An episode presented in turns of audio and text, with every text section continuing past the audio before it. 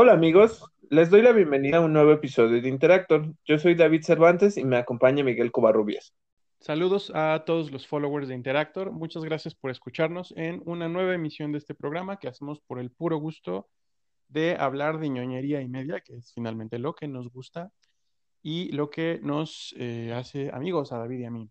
Eh, hoy vamos a hablar, eh, bueno, más que nada creo que tenemos noticias. Vamos a hablar algo sobre Batman, la película que se viene, sobre el videojuego de Avengers, la serie de The Mandalorian. Tenemos un par de noticias de Netflix y también un par de noticias de Nintendo y de PlayStation. Comenzamos.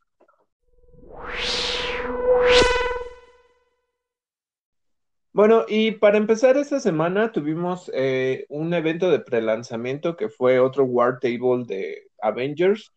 La verdad es que aquí, eh, pues digamos que la crítica está un poco dividida porque por una parte, y eso sí no sé si es un asunto de pues la prensa que se le está haciendo al, videojuego y toda esa parte de la publicidad, porque eh, precisamente lo que, y es algo que ya hemos dicho, es, es un juego que se centra mucho en esta parte de looting, que no necesariamente se entiende si es gratuito o no. Eh, igual ya me puse como a checar bien cómo es la metodología en la que introducen esta parte de las microtransacciones en el juego y creo que el problema es que te dan como eh, muchas cosas eh, estéticas, pero a nivel, por ejemplo, como pudiera ser en un juego como God of War en el que usas diferentes armaduras y ves que esto cambia, digamos, las estadísticas del juego, esto te permite entender por qué estás utilizando esa armadura. Mientras que en el juego de Avengers eh, te dan miles de cofres en los que puedes encontrar muchos aditamentos para tus trajes, para los diferentes superhéroes que manejas. Y eh, aún así hay una parte en la que te permite comprar estos pases de batalla, donde puedes comprar, eh, digamos, como lo mejor en el equipamiento y creo que siempre es esta estrategia en la que quieren que compres, ¿no? O sea, te dan, sí te dan cosas ahí que son relativamente funcionales, pero en ocasiones lo que causa es que eh, pues te desesperes y lo que quieres es realmente entrar en esta parte competitiva del multijugador y entonces adquieras los pases de batalla para que compres todo esto, ¿no? Entonces, eso ahí sí como que no me pareció. Eh, tengo como cierta duda al respecto del juego. Eh, están anunciando muchos, eh, esto ya haciendo remembranza de lo que pasó en este evento. Fue un evento muy corto, creo que fue como alrededor de 30 minutos, en los que se, primero que nada, se hizo una remembranza a Chadwick Boseman, que falleció la semana pasada, y precisamente creo que tenían algo de personaje, eh, justo están lanzando estos personajes por separado, pero creo que tenían algo planeado para Black Panther y eh, ya no, eh, justamente creo que nada más lanzaron como un pequeño icono que significaba Black Panther y dentro de la leyenda del, del video mencionaron que por el fallecimiento del actor habían cambiado contenido dentro de la presentación. Entonces, posiblemente íbamos a recibir algo. Ya dentro de las filtraciones se había hablado de que iba a haber contenido de Black Panther en este juego, pero eh, justo lo cambiaron por esto. Entonces,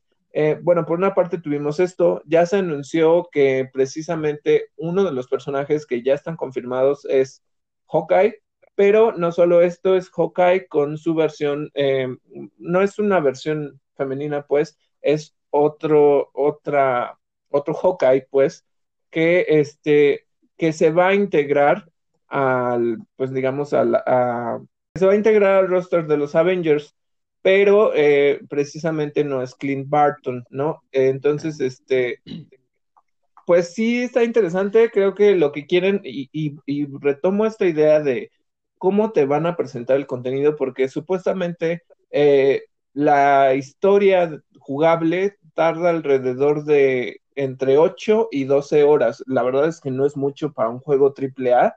Sinceramente, eh, creo que debieron de invertir un poco más a nivel historia o a nivel jugabilidad eh, dentro de ese apartado de, un solo jugador, ¿no? Eh, creo que lo que están apostando mucho es esta parte del, del, multijugador en donde te metas y explores los diferentes como campamentos y, y, o sea, ¿sabes qué? Me recuerda un poco a Destiny y entonces creo que lo que están explotando es esta, eh, pues, idea de, de digamos, eh, que el multijugador sea el centro y no tanto la historia. Y es, eso es como algo muy preocupante porque entonces eh, creo que sí de nuevo están enfocándose otra vez a que haya mucho esto de las microtransacciones, precisamente para que puedas ser competitivo eh, dentro del mismo juego, ¿no? Entonces, si no lo tienes, eh, pues a lo mejor no vas a avanzar de la manera en que pudieras querer, ¿no? Entonces, ahí sí está como un asunto de, realmente el juego vale la pena. Por lo que he leído en algunas reseñas, la historia es un tanto breve. A pesar de todos los bugs que se reportaron dentro del, de la beta, eh, sí como que el juego se sigue sintiendo muy repetitivo y sinceramente como que no sé, o sea, como que no termina de afianzarse la idea de que sea un juego AAA.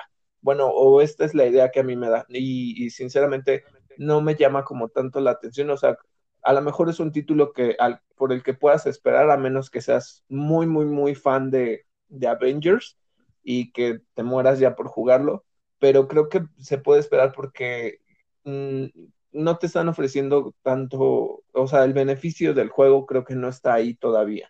Y hay bastantes quejas de cómo, eh, o sea, sobre todo esta parte de las microtransacciones. Entonces creo que esto es preocupante dentro de, pues, digamos, las necesidades de un jugador. No sé a ti, eh, por ejemplo, ¿qué, te pareció? Eh, mucho, mucho esto está girando alrededor. Por ejemplo, ¿qué te pareció esta parte de que cambiaron parte del contenido de la presentación haciendo remembranza a Chadwick y eh, que además otros juegos también están haciendo como esta parte, como por ejemplo Fortnite. Fortnite no lo hizo a propósito dentro de la nueva expansión en donde metieron a los Avengers, eh, también pusieron una estatua de Wakanda, que es una pantera. Entonces, eh, lo que pasó es que muchos de los jugadores en Fortnite se metieron y rindieron honores al actor en esa, en esa estatua. No sé a ti qué te parece esta parte de, del World Table que presentaron. Eh, pues mira, qué bueno que mencionaste a Destiny, porque justo, justo te iba a decir, o te iba a preguntar a qué juegos te, te, te recuerda esta dinámica que, que quieren presentar. Eh, porque hablando de juegos de looting y también de estar tan enfocados en el juego en línea, pues creo que están, no parece a primera vista que estén a la altura de la competencia, ¿no? Yo pienso en este, en League of Legends, por ejemplo, que digo, quizá es otro género, pero, pero pues por ahí va la cosa, ¿no? Eh, la cantidad Ajá. de jugadores que puedes tener, la cantidad de estilos, la cantidad de estilos de juego que puedes tener, pues mmm, hasta ahorita no, no, no, no me da la impresión de que nos vayan a ofrecer tanto como este tipo de juegos, ¿no? Entonces, eh, colgarse de la marca tan grande que es, que es actualmente Marvel y, y, específicamente Los Vengadores, gracias a gracias al universo cinematográfico, pues, uh -huh. pues creo que creo que amerita también que hagas un trabajo de, pues, de más calidad o más, no sé, más detallado. Que salvo, salvo las dos grandes excepciones que son eh, los juegos de Batman de Arkham y los juegos de Spider-Man, incluyendo el último que salió, eh, creo que la se, man, se, mantiene esta tendencia de hacer juegos muy malos eh, que adaptan a los superhéroes, ¿no? Como que no terminan de, no sé, no, no, sé cuál es el fallo, no, no, no, sé qué es lo que les está fallando. Eh, digo, tienen el equipo creativo de Marvel, pueden también escribir mmm, historias pues originales, pero, pero más largas, ¿no? no sé, no sé qué es lo que les haga falta. Verdaderamente es algo que me desconcierta. Claro, eh, tengo que ser justo. El juego todavía no sale, estamos especulando, pero pues todo apunta a, a esto, a, pues a que va a ser un juego muy pobre, ¿no? Y quizá muy rico en, en, en, en loot, porque pues ese, ese es el, el, el chiste.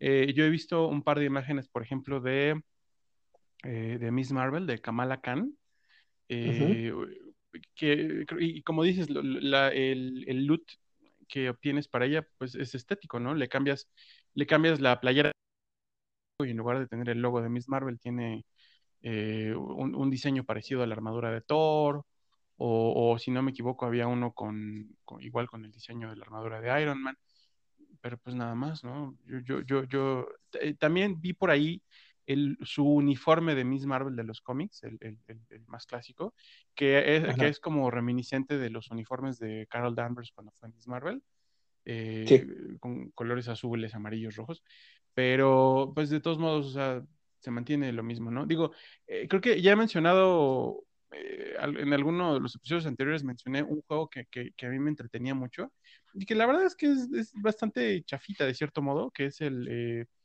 Marvel, el perdón, no, no, es Marvel, es DC Universe Online. un, un, juego que todavía está disponible para, para PlayStation 5 y para PC.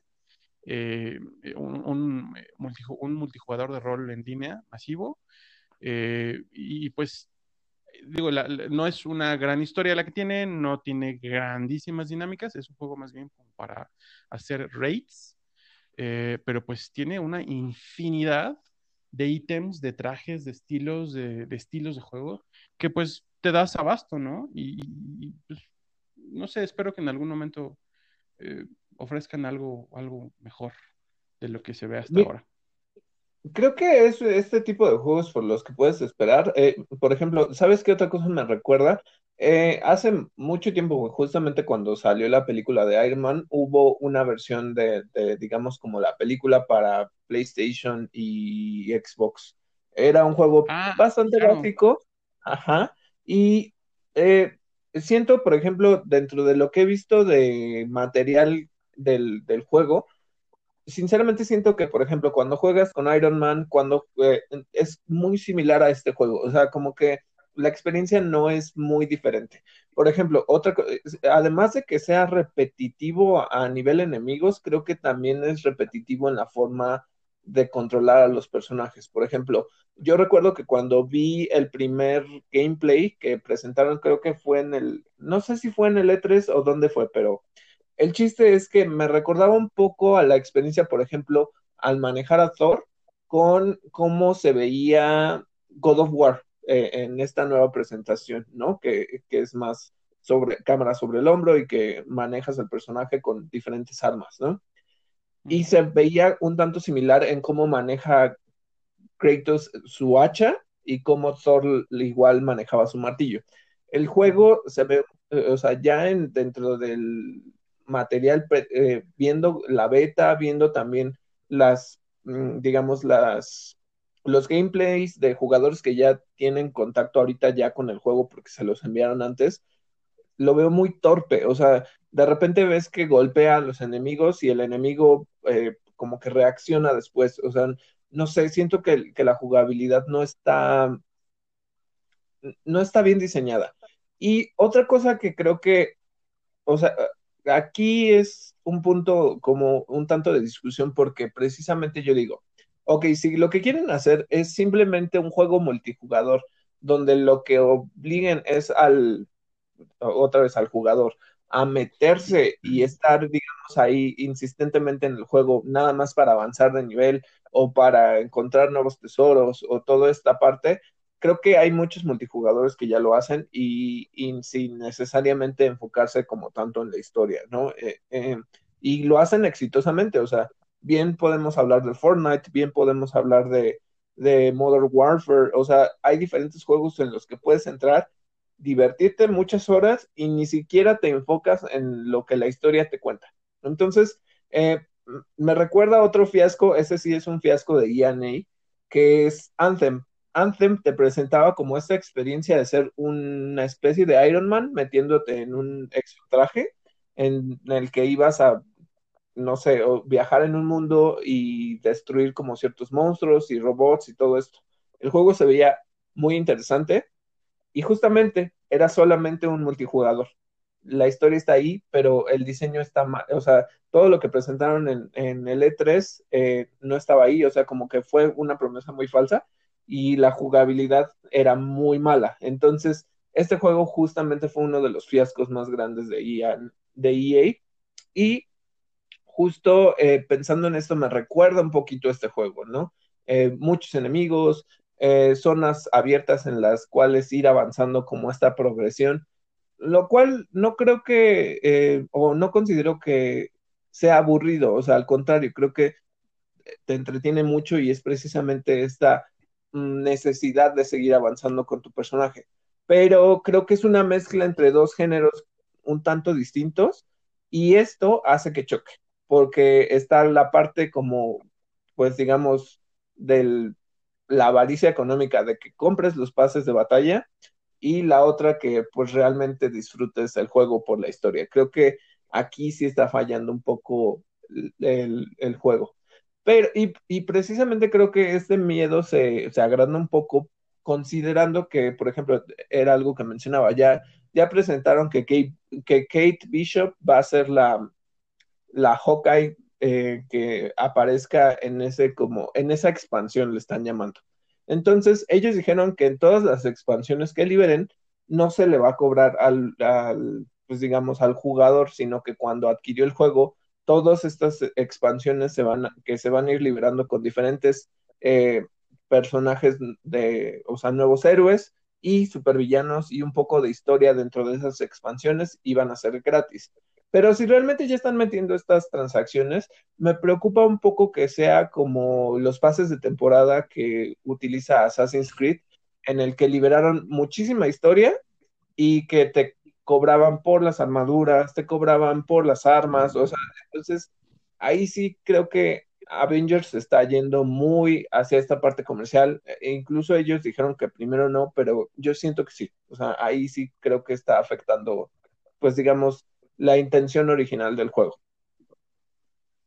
Y si lo que quieren es hacer un, un juego divertido de raids, eh, donde la gente esté pasando muchas horas en línea haciendo equipos, pues caramba, sacas un juego con muchos más personajes, ¿no? Tienen un roster de cuántos, seis, siete iniciales. Se me hace como hasta una burla, ¿no? Digo, ya si, ya si quieren hacer un, un, Marvel Universe Online, pues que lo hagan bien, que lo hagan divertido, que, que e, está bien que se quieran tomar en serio los superhéroes, está perfecto, a mí me encanta eso. Pero, pero si no puedes tener ambas cosas, que es la, la diversión de un multijugador masivo y, y, una historia te atrape, pues, pues elige una y hazla bien, ¿no? Ajá, y justamente como dices, eh, si lo que quieres es multijugador, pues por ejemplo podrías, eh, no sé, meterte en un Ultimate Alliance, ¿no? Tienes un, una variedad mucho más grande de enemigos, mucha más grande de, de héroes con los cuales puedes pelear. Eh, sí, obviamente aquí estaba como más diseñado el punto de compra los DLCs aparte para jugar otras cosas, pero la historia se centraba en que experimentaras a través de, eh, creo que sí estaba más pensado en Switch y que justamente jugaras esto, o sea, con estos héroes y si quisieras meter a otras personas pudieras participar, ¿no? O sea, creo que es un tanto mm, más dedicado el punto en el que se creó ese juego y no esta mezcla, ¿no? Entonces, sí, eh, dicen que la historia no es mala, eh, precisamente creo que explora a otro villano que no hemos visto en pantalla, al cual no se le ha dado como tanto foco, eh, pero me recuerda estas partes, por ejemplo, si vieron la serie de, de Agents of Shield, es esta parte de los inhumanos, pero a la vez tampoco se, creo que se centre en los inhumanos. Entonces, no sé, o sea, como que la parte de la historia me llama la atención, pero la parte de la jugabilidad no.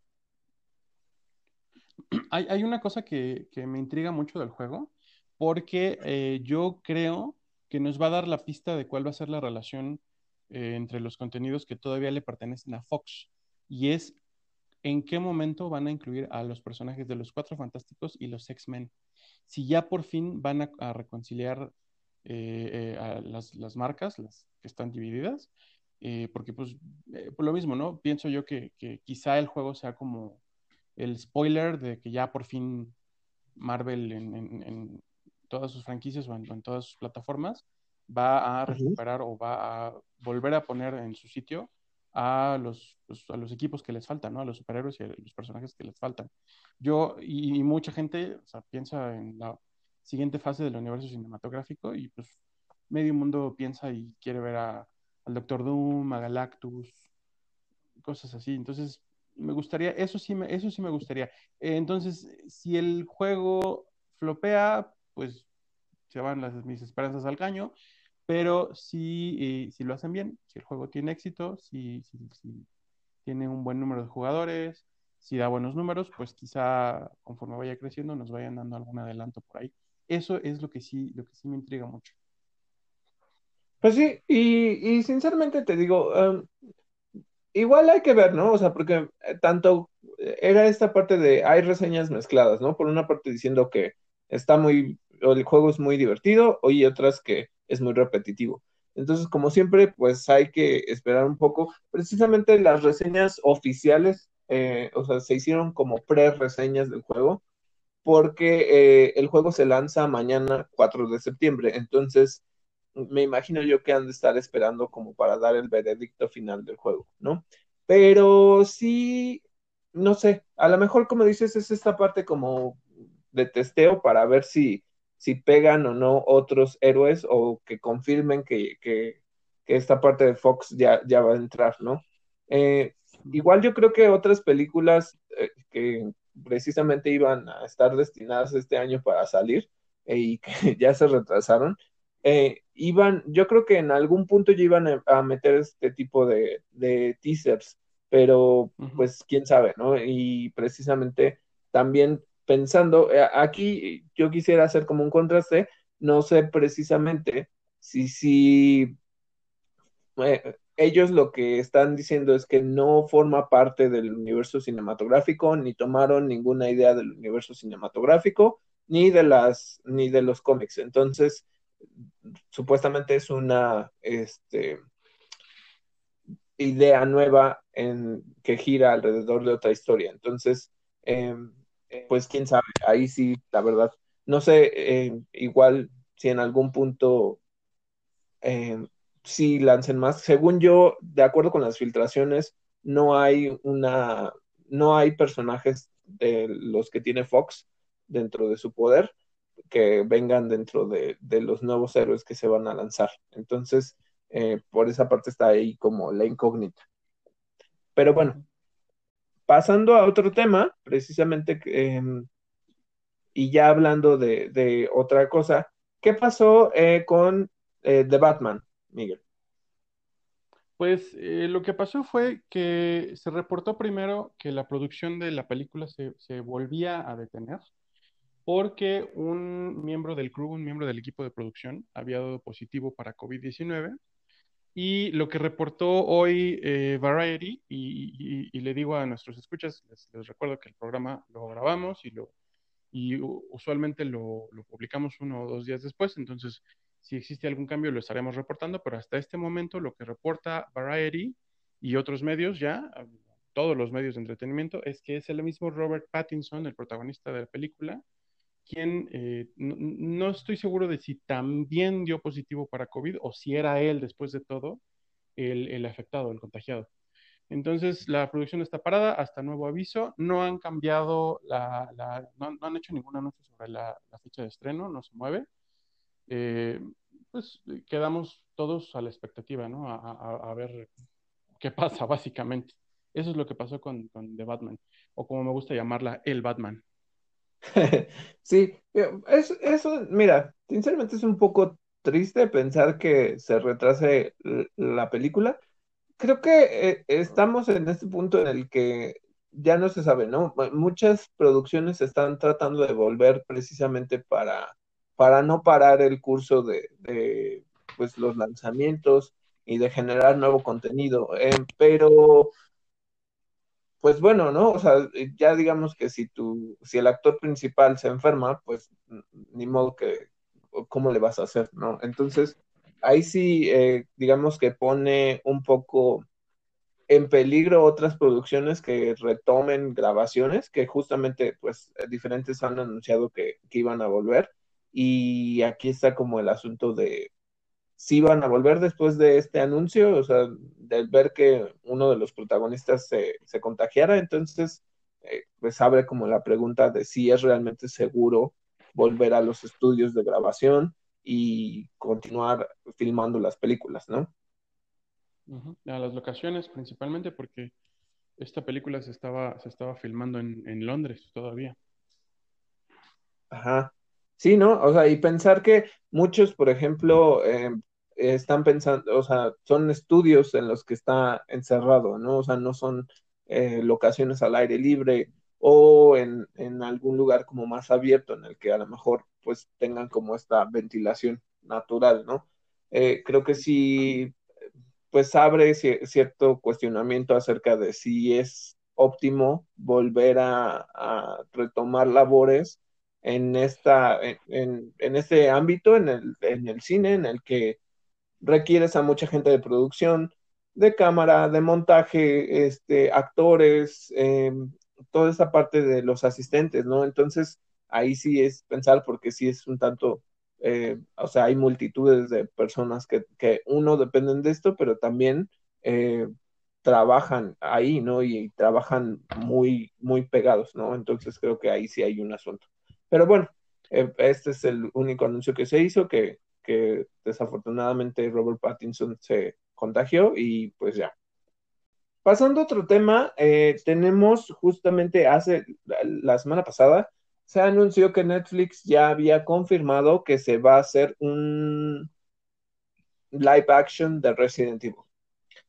De acuerdo con lo que se expresa de, digamos, la idea del guion sobre lo que va a tratar la serie es sobre las hijas de Albert Wesker. Eh, para quienes no sean tan fans de, de, la saga de Resident Evil, Albert Wesker es uno de los villanos principales de, de esta saga y precisamente es, creo que es uno de los personajes más icónicos dentro del juego.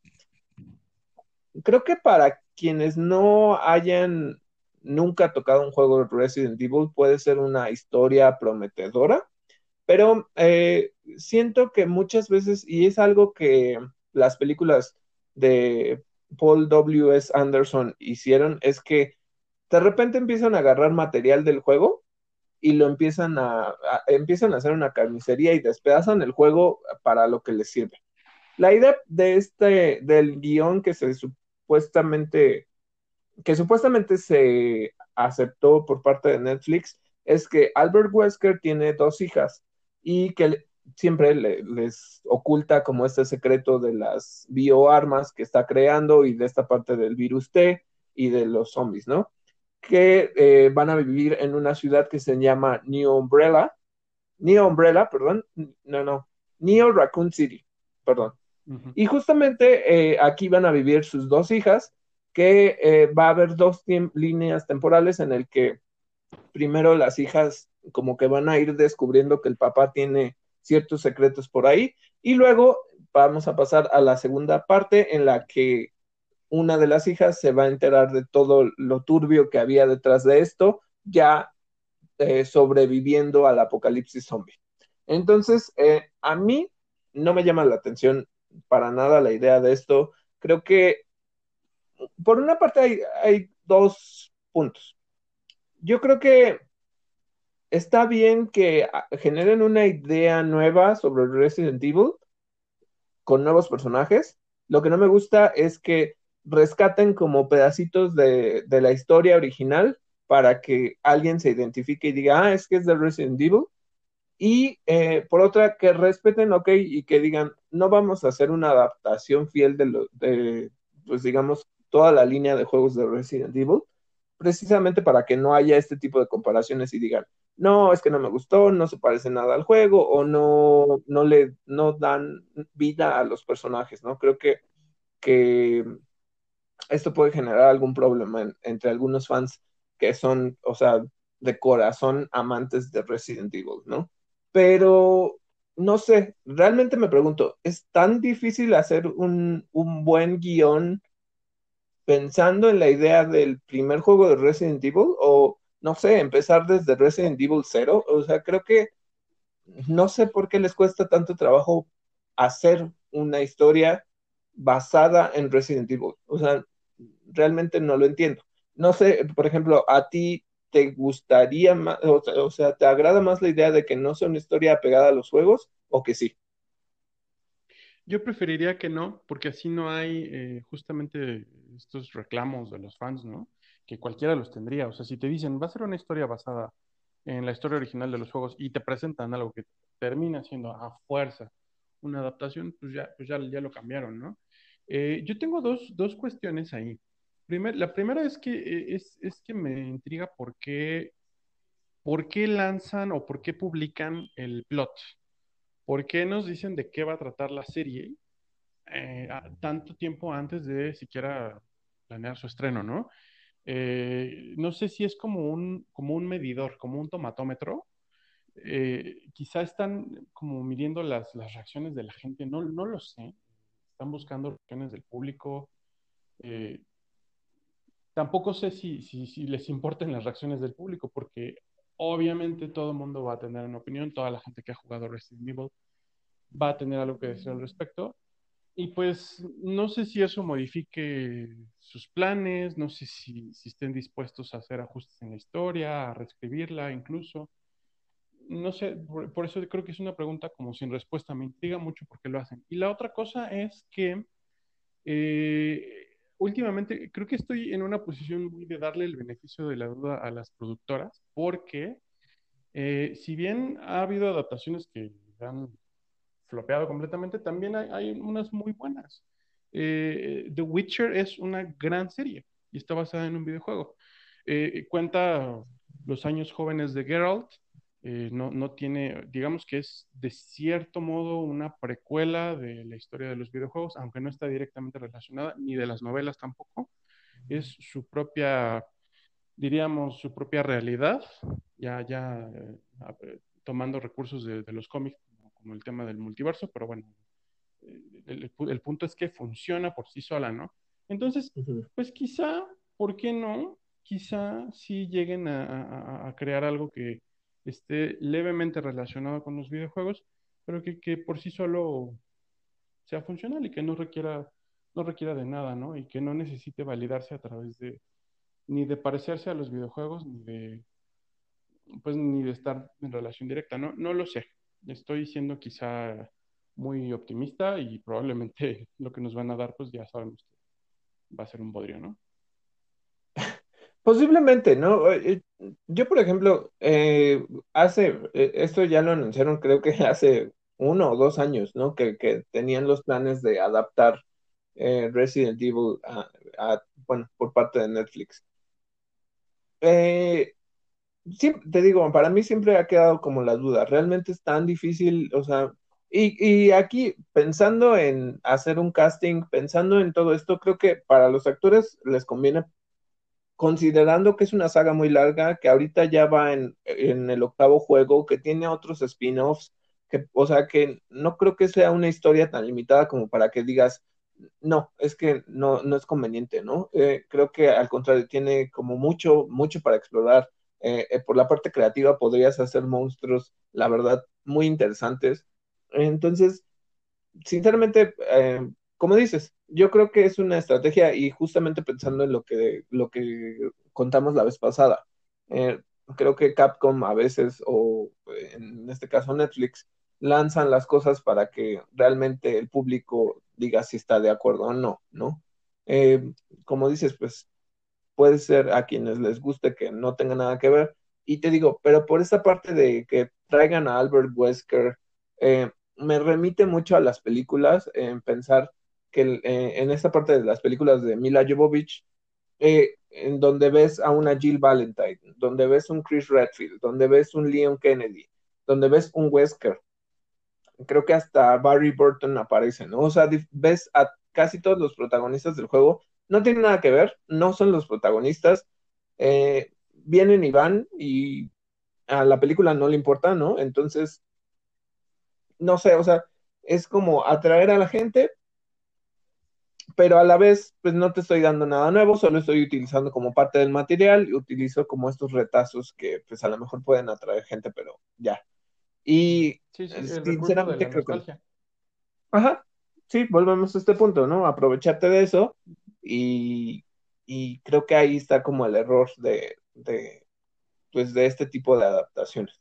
Pero bueno, creo que eso es ahorita lo que tenemos de, del supuesto guion de Resident Evil. Sí. Y eh, hablando también de Netflix, la otra noticia que tenemos de Netflix es algo que reportó eh, eh, TechCrunch, el sitio techcrunch.com. lo, que, lo que se reportó, la novedad que hay de Netflix es una estrategia nueva de marketing en la que Netflix va a ofrecer una serie limitada de contenidos de manera gratuita para todas las personas que no son suscriptoras y van a poder ver ciertos contenidos que incluyen episodios de de series originales y películas completas, también películas originales de Netflix. El catálogo, eh, pues, va, a ser limitado, va a ser nada más, eh, pues, de cierto modo, un, tease para que la gente se clave. Eh, anunciaron que tanto los episodios de las series como las películas van a incluir un, un, anuncio al principio, un ad de 30 segundos, me parece, donde van a invitar a las personas a suscribirse al servicio y eh, el, el ad se puede, se puede saltar, también hicieron hincapié en esto, sí se puede saltar, o sea, la gente puede ir libremente, ver su película y se acabó. Entre los contenidos que van a ofrecer está la película Bird Box, eh, el primer episodio, no estoy seguro de si solamente es el primer episodio de la primera temporada o el primer episodio de cada temporada de Stranger Things. Eh, van a ofrecer también contenidos de Élite, eh, y la película de Two Popes, la eh, serie Our Planet, que es una serie documental, y también eh, algo de Grace and Frankie. Esto es lo que Netflix va a ofrecer. se presume que a nivel global no, no, no se habla todavía de, de, si se va a tratar de una fecha de una fecha de liberación de contenidos para todo el mundo o si va a ser gradual, pues cada, cada, cada región tiene su propia división de Netflix pero pues esa es la, la otra noticia que hay de Netflix, una nueva estrategia de marketing donde ofrecen contenidos gratuitos, limitados, eso sí, para quienes no son suscriptores del servicio de streaming.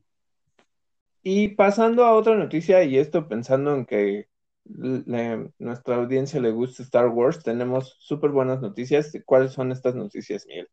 Sí, la noticia es que eh, ya se anunció la fecha de estreno de la segunda temporada de The Mandalorian, eh, la segunda temporada se estrena el 30 de octubre en Disney Plus. El problema para Latinoamérica es que la fecha oficial de estreno de la plataforma es el 17 de noviembre. Entonces, 18 días de terror o 17 días de terror eh, por los spoilers es, lo que vamos a, lo que, lo que probablemente vamos a vivir en Latinoamérica. Pero eh, pues ya, ya se hizo el anuncio. La, eh, hay imágenes de eh, la grabación de la primera temporada y de la segunda temporada también. Ya salió por ahí una imagen de Kevin Feige y de Kevin Feige con el Dark Saber, con el sable, el sable láser de los Mandalorianos, que salió en el último episodio de la primera temporada y que también hizo aparición en, en las series animadas Rebels y Clone Wars. Y pues ya, eso, ya tenemos fecha de estreno, pero el servicio de streaming aparece hasta, o, se lanza oficialmente en México y el resto de Latinoamérica hasta el 17 de noviembre. A mí me hace pensar que quizá lo adelanten, que quizá creen cierta expectativa. Digo, el anuncio de Mandalorian no es específico para Latinoamérica, es para todo el mundo, pero pues quien quita y, y aprovechan la coyuntura, ¿no? Sí, y creo que precisamente lo que están haciendo es, bueno, generar como esta expectativa. Por una parte yo diría, ok, eh, supongamos que haya, estos capítulos se liberan semanalmente y que en, ese tiempo en lo que llega, eh, pues digamos, a México, pues que serán eh, unos, no, pues casi, o sea, un poco más de la mitad de la temporada, ¿no?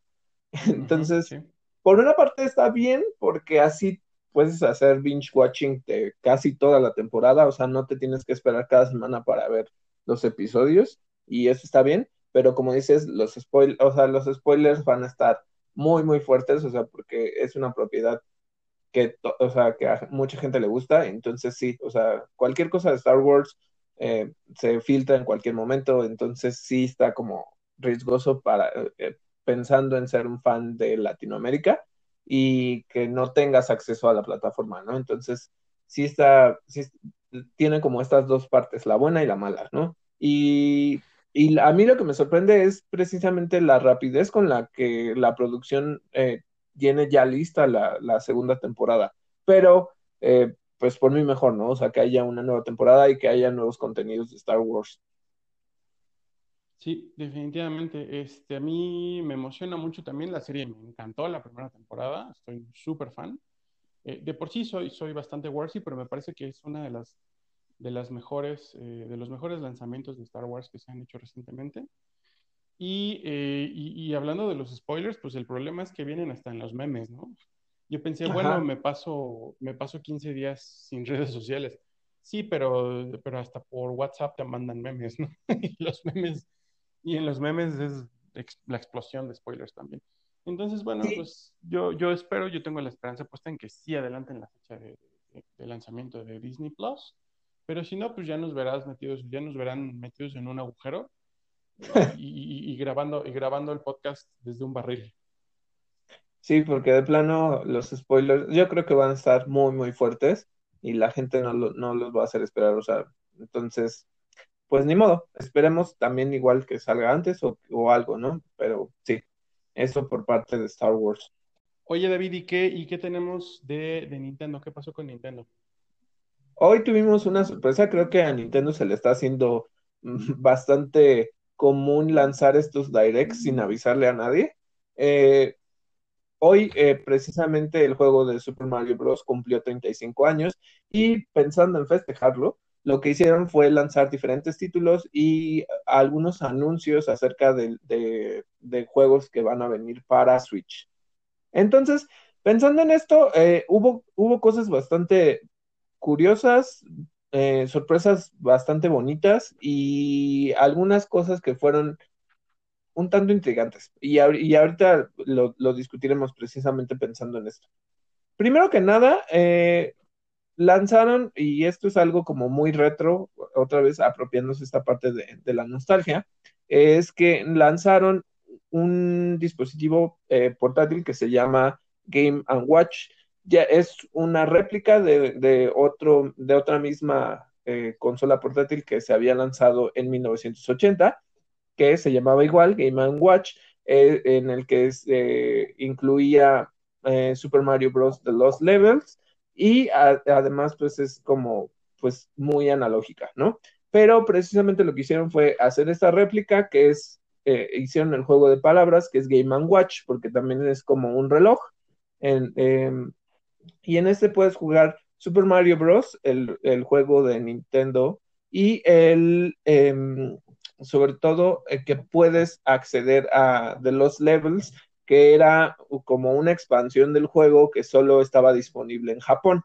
Eh, es, la leyenda cuenta que pues sí, es, esta parte de los levels son eh, niveles muy difíciles que, o sea, sí, pensando precisamente que Super Mario Bros. es de precisión y todo esto, el, juego como que explotaba aún más. Y entonces, primero, esta parte de, la nostalgia, otra cosa que también es un tanto nostálgico y aquí es algo que los fans ya venían eh, pidiendo desde hace mucho tiempo, es el nuevo lanzamiento de Super Mario 3D All Stars, que ah, eh, es un compilado de juegos, de tres juegos, que son eh, Super Mario 64, creo que aquí le pega la nostalgia a todo el mundo y todo el mundo pues querrá jugar esto. Lo, que me gustó mucho es que dijeron que adaptaron los controles del Switch y mejoraron las gráficas para que pudieras experimentar este juego otra vez o por primera vez. Y entonces esto me gustó mucho. Eh, si bien hay, o sea, puedes acceder a las versiones dentro de la tienda en línea, creo que precisamente no estaban bien adaptadas para consolas nuevas, ¿no? Entonces había lags de tiempo o a lo mejor el personaje no reaccionaba de acuerdo con, los movimientos que estabas haciendo, ¿no? Pero bueno, por esta parte ya, ya tenemos Super Mario 64, tenemos eh, Super Mario Sunshine y eh, Super Mario Galaxy. Mi pregunta aquí, y algo que no entendí por qué lo hicieron así, es por qué no incluyeron Super Mario Galaxy 2. Porque, eh, o sea, no sé si lo van a lanzar aparte o qué es lo que van a hacer. O sea, creo que cuando juegas Super Mario Galaxy y Super Mario Galaxy 2, o sea, son juegos muy similares y, y como, o sea, no, es una ligera continuación del otro. Entonces, como por qué separarlo de este bundle que te están ofreciendo. Eh, el bundle va a ser eh, físico y digital. Eh, entonces, dijeron que la versión física no va a haber tan, tanto, pero bueno, o sea, va a haber mucho tiempo para comprarlo. El juego sale el 18 de septiembre, entonces no falta tanto para su lanzamiento y creo que sí es, es una buena opción para quienes no hayan podido jugar el juego en Nintendo 64 o quienes quieran revivirlo o quienes de plano no hayan eh, jugado en GameCube Super Mario Sunshine. Entonces, hay diferentes, o sea, aquí puedes acceder a varios juegos de Mario que, que la verdad son, son bastante icónicos dentro de, de, toda la línea de juegos, ¿no? Esto por una Super parte. Mario... eh, Ah, perdóname. Sí. No, no, no, dime. Eh, Super Mario Sunshine me parece el juego más hermoso de toda la historia. Es lo que quería Sí, decir. y, y justamente es este tipo de juego, o sea, eh, en ventas creo que el GameCube no fue tan malo, pero tampoco fue como la estrella de, de Nintendo. Y creo que esto evitó precisamente que mucha gente interactuara con este juego, ¿no? O sea, podemos tener eh, juegos como Super Mario 64, que todo el mundo se acuerda de, de este juego y hay emuladores y toda esta parte, ¿no? Pero Sunshine creo que es como estas joyitas que a veces no, le, no les dan el brillo suficiente, pero creo que con esto pues igual ya la gente puede eh, meterse a este nuevo, bueno, no es un nuevo título, ¿no? Pero es eh, una experiencia que a lo mejor no vivieron y, y eso es lo que está padre. Otra cosa que nos presentaron también fue este Super Mario 3D World más Bowser Fury, que es este la versión para Switch del juego que era para Nintendo 3DS. Este juego, eh, la verdad, se va a tardar en salir un poquito, no tampoco es como que lo vayan a retrasar demasiado, pero es para el 12 de febrero. Eh, eh, quienes hayan sido fans de, de esta de este juego de plataformas para 3DS, creo que lo pueden, eh, es, creo que mucho de lo que trataba esta experiencia es celebrar sí a Mario, pero eh, trabajando mucho la nostalgia. Y estos, y aquí me gustaría discutirlo contigo, eh, lanzaron una, una nueva propuesta que se llama Mario Kart Live Home Circuit. Por lo que presentaron dentro del spot, eh, uno, tienes unos vehículos físicos y es una parte de experiencia VR en la que vas a poder jugar en cualquier parte de tu casa y armar pistas a través de, no, no sé precisamente cómo funcione los, los, son unos, bueno, o sea, son los cochecitos con, con los personajes de, Mario, pero no sé específicamente cómo van a funcionar. Y eh, por una parte me llamó la atención, eh, creo que es explotar otra vez un juego muy reconocido como es Mario Kart, pero no, no, o sea, no explicaron demasiado sobre el funcionamiento que va a tener los coches, o, o sea, porque a mí me hizo pensar en dos cosas, y estuvo un tanto gracioso, me hizo pensar en que los coches son como especie de control remoto y los controlas a través de, o sea, que los haces que se muevan a través de tu pantalla trazando esa, esa pista, lo cual no creo que sea. Eh, y, o sea, yo creo que nada más son como un extra que tienes de, los personajes, pero no sé exactamente cómo funciona. No sé a ti, ¿qué te parece esta idea de, de Mario Kart Live? Mm, Pues chistosa. Eh, me parece que es, venta de parafernalia, netamente. Yo, yo, mm, la verdad es que hasta no, hasta no ver el, si es que llega a pegar, si es que llega a tener éxito, sí me imagino a mucha gente que conozco eh, comprándolos y jugándolos, pero también a mucha gente que conozco teniéndolos como parafernalia de colección, como los amigos. Eh, creo que, creo que es lo que están haciendo, o sea, como hablábamos, están aludiendo de nuevo a la nostalgia, sobre todo a la gente. Gusta de jugar Mario Kart, pero esta vez pues te van a vender los cochecitos. Y si funcionan más o menos como a control remoto, pues va a estar divertido, pero un rato. Nada más. O sea, yo, yo, yo creo que es eso, es venta de parafernalia. Básicamente. Y, y creo que aquí hay, hay algo interesante, porque, mira, creo que Nintendo, como lo he dicho en otros episodios, siempre se ha, se ha centrado en la experiencia que vive el jugador, más allá de qué título te ofrece, porque realmente otro Mario Kart, pues sabes que pues es la receta de siempre, ¿no? O sea, eh, y lo compras, lo sigues comprando, pero, por ejemplo, como dices, tienes los amigos, eh, ahorita con la colección que sacaron para Lego, que también es ligeramente interactiva, eh, van lanzando diferentes sets y todavía se planea sacar más sets que, que, digamos, vas como conectando para que tengas como esa experiencia con los juguetes, ¿no? Eh, creo que esto también es así, pero lo que no me gusta muchas veces es como la manera en la que lo presentan, porque te hacen creer, y, esto es algo que de Pokémon Company y Niantic tuvieron la culpa, y, o por lo menos yo les echo la culpa, porque precisamente con Pokémon Go te prometían como una experiencia completamente diferente, que wow, te iba a volar la mente pensando en, en que ibas a poder realmente a través de, del VR o del, que diga, de la realidad au- aumentada, ver a los Pokémon. Entonces creo que es un poquito similar y pues será ver realmente cuando lo lancen porque Uy, no sé, o sea, como que siento que en algún punto puede decepcionar por, por cómo la forma en la que interactúen eh, los coches y, y el juego. No sé, no sé, no sé si vaya a decepcionar porque no sé, y, lo digo completamente desde la ignorancia, porque no sé cuánta expectativa esté generando. La verdad es que voy a empezar a ver en, foros qué se dice, este, porque no he visto muchas reacciones, no he visto mayores reacciones. Más allá de algún meme que, algún meme que sí alcancé a ver donde decía, donde Nintendo cree que voy a jugar, este, y es una casa pues, súper linda versus Ajá, donde en, re- en realidad voy a jugar y es un terreno, ¿no? Son un trozo de terracería donde la gente va a poner sus cochecitos. Fuera de eso, te digo, no, tengo, tengo más bien que poner a, a más atención a las reacciones, porque, porque si, si, si tampoco veo expectativa, pues también es un signo de que quizá pues no sea un producto tan esperado, ¿no? Y, y- y que probablemente la gente que lo consuma, que lo compre, pues ya tenga unas expectativas como bien claras de, de hasta dónde lo va a querer usar, jugar y desde cuándo lo va a querer poner en una repisa y se acabó, ¿no?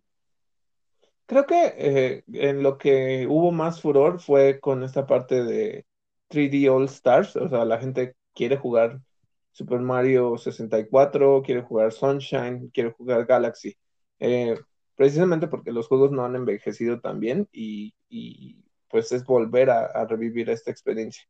Como dices, bueno, pues a lo mejor sí, y es pensar mucho en la idea de que tengan, pues, el coleccionable, ¿no? A- a- eh, habrá que ver si realmente, o, o sea, te digo, cómo funcionan esos cochecitos o, o qué sentido tiene que, que los compres, ¿no? Pero siempre va a haber alguien que, que los adquiera.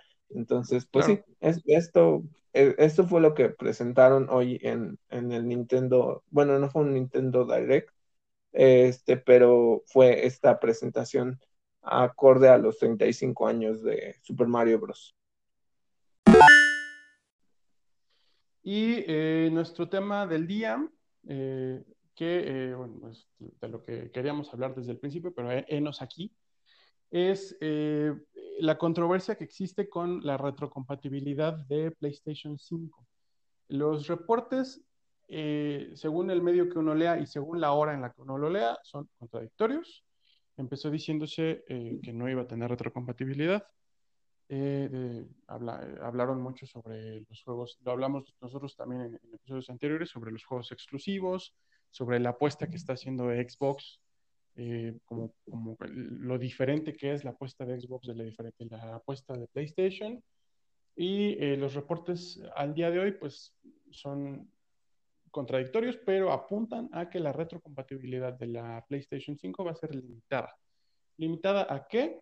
Básicamente a juegos de PlayStation 4 que eh, también se puedan eh, jugar o que también lancen versiones para PlayStation 5. Esto representa una no retrocompatibilidad, sencillamente porque dejan fuera todos los videojuegos eh, que la gente ya que tenía en mente volver a jugar de PlayStation 1, 2 y 3. Eso es lo que se, lo, lo, que se ha estado eh, reportando sobre PlayStation. ¿Qué opinas, David? Mira, eh, esto es algo que, como dices, ya lo habíamos comentado. Yo creo que aquí, por una parte, PlayStation sí, se, sí está perdiendo mucho en, sobre todo pensar en que hay una gran cantidad de, videojuegos y de diferentes títulos que, que, pues son, o sea, que a lo mejor quieres volver a revivir a través de otra consola o a lo mejor no tuviste las consolas anteriores, pero quieres jugar esos juegos de otras generaciones a través de tu nueva consola. Eh, creo que ahí está perdiendo mucho. Sinceramente, y como dices, depende mucho del medio. Hay algunos que de plano ya dijeron, ya se confirmó que, que no hay retrocompatibilidad, que solo vas a poder jugar algunos títulos de PlayStation 4 y de PlayStation 5. Eh, creo que eh, lo que no dejaron claro muchas veces es que ha habido juegos que se van a actualizar de acuerdo con la presentación que hizo, que hizo Sony se habla de, digamos, diferentes formatos. Un, eh, el, formato nativo del PlayStation 5 que ya está actualizado a, los nuevos gráficos, un formato intermedio que esté adaptado al del PlayStation Pro y luego un formato que esté adaptado al, eh, al PlayStation 4. Entonces, en teoría, estos juegos que se actualizaron y que las gráficas se trabajaron precisamente para que funcionen en un PlayStation Pro, van a ser retrocompatibles. Entonces hablamos de diferentes juegos, eh, a lo mejor los principales o, los primeros que salieron para PlayStation 4 no, pero los más recientes sí. Entonces, por una parte, pues a lo mejor puedes tener como más juegos para eh, eh, disfrutar dentro de tu nueva consola, pero sí, o sea, ok, creo que están perdiendo como esta visión de qué es lo que los fans quieren, o sea, que realmente es experimentarlo a través de, otros dispositivos y justamente creo que no te están permitiendo hacer eso, ¿no? Que, que revivas la experiencia de, otros títulos. Por ejemplo, si nunca tuviste un PlayStation Pro porque precisamente el costo y la necesidad de que tuvieras una pantalla 4K para utilizarlo. Eh, entonces a lo mejor te quedaste con, los gráficos de un PlayStation base, ¿no? Entonces a lo mejor dices, ok, a mí me están prometiendo que la nueva consola tiene como todas estas características gráficas que se van a ver súper bien, entonces, ¿por qué no... Em, ¿Por qué no vivirlo de nuevo en, esta nueva consola donde lo voy a ver de la manera en la que estaba diseñado, ¿no? Entonces, este, creo que aquí sí hay un, asunto.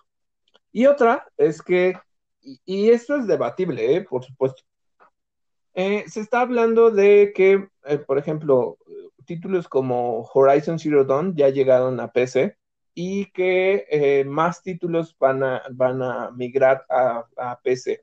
Esto habla de que la exclusividad que tienen algunos títulos de PlayStation pues ya no van a ser exclusivos, sino que se van a ir a PC. Entonces, mm, aquí digo, y, es una pregunta que, que, me hago y que te hago.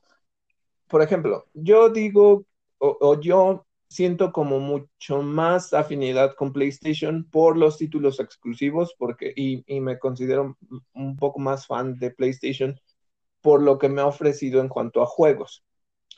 Pero eh, pensar en que, eh, no sé, que otra consola u otro medio tenga esos juegos que supuestamente eran exclusivos, hace perder este sentido de, de, digamos, como prioritario en el que te comprabas esa consola precisamente para jugar ese juego, ¿no? Entonces, no sé, ¿a ti qué te parece? Porque yo, eh, y puede sonar un tanto pragmático de decir, PlayStation tiene sus juegos y esos solamente son para PlayStation. Y con esta nueva apertura que se dice, a lo mejor llega un nuevo, eh, algún título de Uncharted para PC o algún otro exclusivo. No sé a ti qué te parece. Pues mira, no me parece mal. Eh, yo, yo, yo, creo que los, los, jugadores que son muy de PC, pues también a veces se quedan con esta, este sosiego de que hay títulos que pues, nunca van a, tocar, ¿no? Entonces, pues, ¿por qué no tener eh, o, o, liberar las franquicias para otras plataformas? Y eh, creo que los títulos exclusivos de PlayStation van a seguir saliendo primero en PlayStation. Entonces, pues Horizon Zero Dawn ya va a estar en PC, sí, pero pues, ¿qué tiene? ¿El primer juego que tiene que salió tres años? ¿Dos? Do, dos, tres años, sí. Dos, tres años. La gente de PlayStation pues ya tuvo dos, tres años para jugarlo como exclusivo. O sea, no, no me parece tan grave. Eh, sí hemos hablado de que su gran virtud es que sus exclusivos están muy centrados en una muy buena historia, que es el juego, es el juego, perdón, es el caso de juegos como Ghost of Tsushima que hemos estado comentando. Eh, pero pues ya fuera de eso, eh, mm, creo que lo, que lo que me intriga es qué va a pasar con los videojuegos eh, en línea. ¿Va a existir crossplay? Sí, por ejemplo, y más bien, esto abre el tema a cómo funcionaría el crossplay, ¿no? Precisamente creo que es algo que yo te que mencionamos en un, en un capítulo. A mí, por ejemplo, me gustaría jugar Gears en mi Play. O, eh, por ejemplo, creo que este tipo de multijugadores tipo Fortnite, tipo Modern Warfare, lo que están haciendo es que todas las, eh, las consolas los dispositivos se unan a través de un juego y estés jugando y convivas con diferentes jugadores, a pesar de que no tengas la misma, ¿no? Entonces, eh, para mí eso está súper bien. Creo que precisamente abre la puerta a que si a lo mejor, como dices, lo mantienen exclusivo por un tiempo y luego ya lo liberan para otras consolas, aunque fueran exclusivos de esa, de esa, pues digamos, de esa marca, eh, creo que genera esta parte de, del crossplay. Y a mí me parece muy bien porque así puedes experimentar tu juego independientemente de, de quién sea. Creo que por una parte el crossplay no es un tanto una amenaza a, pues digamos, al mercado de, de, de, los videojuegos precisamente por eso, porque entonces eh, da igual qué, qué, consola te compres. O sea, sinceramente ya no, ya la competencia entre consolas ya no existiría porque tienes la, el acceso a todo. Entonces, eh, es muy atractivo, creo que es interesante pensar en un crossplay de diferentes juegos, pero yo, yo no lo creo que sea, mm, pues digamos, que, que tenga un, un beneficio para, para las para Sony o para Microsoft. Creo que ahí sí afectaría un poco el, el, el pensar en cuántas ventas van a tener de su consola. O sea, ya no había, ya no habría una preferencia como tal. Pero, pero está bien. Yo, yo, yo creo que esta, esta estrategia o esta postura que ha mantenido Sony de, de, mantenerse como exclusiva, como eh, la, que se niega, la que se niega al crossplay, porque Microsoft ya expresó, o más bien ya, ya, ya abrió su mercado de videojuegos para el crossplay con Nintendo y por supuesto con videojuegos de PC, eh, pues esta postura de Sony, pues ya es que, es que ni, siquiera tenía futuro, ¿no? E-, era, era absurda. Es la misma, es la misma postura, me parece, eh, que los hace, en primer lugar, no solo tener los, los, este, los exclusivos, sino como presentarse como la marca que, que, no va a hacer lo mismo que las otras, ¿no? Eh, el, el, tema que hablábamos ahorita sobre, ay, se me fue el avión, ¿qué estábamos hablando antes de esto? La retrocompatibilidad. Ah, Ajá. y perdón, voy de nuevo. Sí.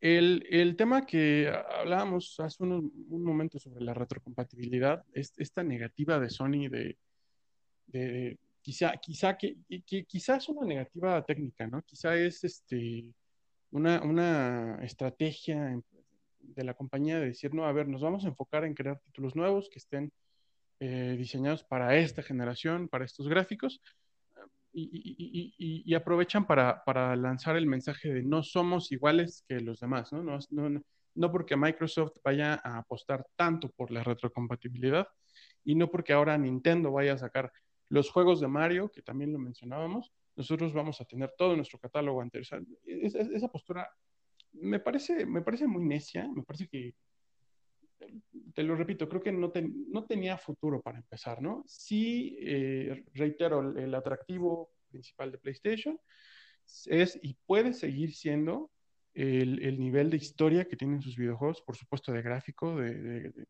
detalle gráfico, pero, pero pues eso no está peleado con la apertura, ¿no? Yo, creo que ya era, ya era hora. Ahora esta movida de, eh, de, que algunos, de que algunos de los exclusivos pasen o vayan, migren a PC, pues no estoy seguro de si sea una, decisión de PlayStation. Probablemente son las mismas desarrolladoras, ¿no? Eh, no, no sé cómo se maneje esto, no quiero, no quiero hablar de algo que no sé, pero me imagino que pues los contratos de exclusividad expiran y, pues eso es lo que no le va a dejar de otra a PlayStation y me parece que, es a, muy buena hora. ¿eh? También eh, pensando en precisamente, eh, estamos hablando de que PlayStation sí se ha enfocado en las historias y lo que hace es invertir en los estudios que le han dado eso, ¿no? Hablamos de eh, The Last of Us, pensar en este en Santa Mónica Studios que te da God of War, ¿no? Creo que si bien lo dices, por ejemplo, esta parte de Guerrilla Games que fue, fue los que sacaron Horizon, sí pueden pasar como, o expirar estos contratos de exclusividad, pero al fin y al cabo creo que ya pensándolo bien, es un ganar-ganar para Play, porque pues al ser dueño de todos estos estudios, si en algún momento decide abrirlos y decir, ok, van para PC, o a lo mejor en un hipotético, van para otras consolas, no importa, porque al fin y al cabo vas a seguir ganando porque son tus estudios, ¿no? Entonces las ventas se van a incrementar y aquí como que pues no hay mayor asunto, ¿no? Entonces sí como dices, creo que está tomando una postura un tanto retrógrada y, y está parte un tanto ególatra de decir yo no soy igual que los demás y yo me, por ejemplo, me voy a enfocar en esta parte de, del control y de la experiencia 3D y de lo áptico y todo esto, ¿no? Entonces, eh, eso está bien, eh, pero yo creo que al final, si decide hacer esto, creo que tiene un potencial que pues, le va a dar un regreso de inversión. Entonces, no hay mayor asunto. Así es. Y la cosa es tener contentos a los consumidores. Pues, ¿Qué es lo que quieren los videojugadores? Pues quieren, quieren retrocompatibilidad y, y, crossplay. ¿por, qué, ¿Por qué vas a negarles eso, no? Ajá. Sí, aquí la duda es por qué no, no lo quieren hacer, ¿no? Pero creo que pues ya se, se irá viendo igual si en algún punto, eh, precisamente por la presión de los jugadores, ya deciden hacerlo. Claro, y lo, que sí, y lo que sí podría orillar a muchos videojugadores a cambiar de plataforma, pues es, justamente esta actitud, ¿no? Entonces, pues mejor, mejor que se suavicen, van, van a ver que las cosas hasta les van a salir bien. Bueno, pues eh, esto fue todo por el día de hoy. Eh, nos escuchamos la próxima semana, lo que vaya saliendo ya sea que lo reportemos a través de nuestras redes sociales, estamos en Facebook como Interactor, o que lo reportemos en nuestro próximo episodio. Grabamos usualmente los jueves, los episodios se suben eh, los viernes o los sábados. Esto, por favor, ténganlo en cuenta por lo que hablábamos, por ejemplo, de eh, Robert Pattinson, por si hay algún cambio. Eh, ustedes lo escuchan grabado en el jueves 3 de septiembre, entonces ténganos paciencia. Sí, Esperamos les haya gustado este episodio y que nos sigan escuchando. Yo soy David Cervantes. Y yo soy Miguel Covarrubias. Muchas gracias y hasta la próxima semana.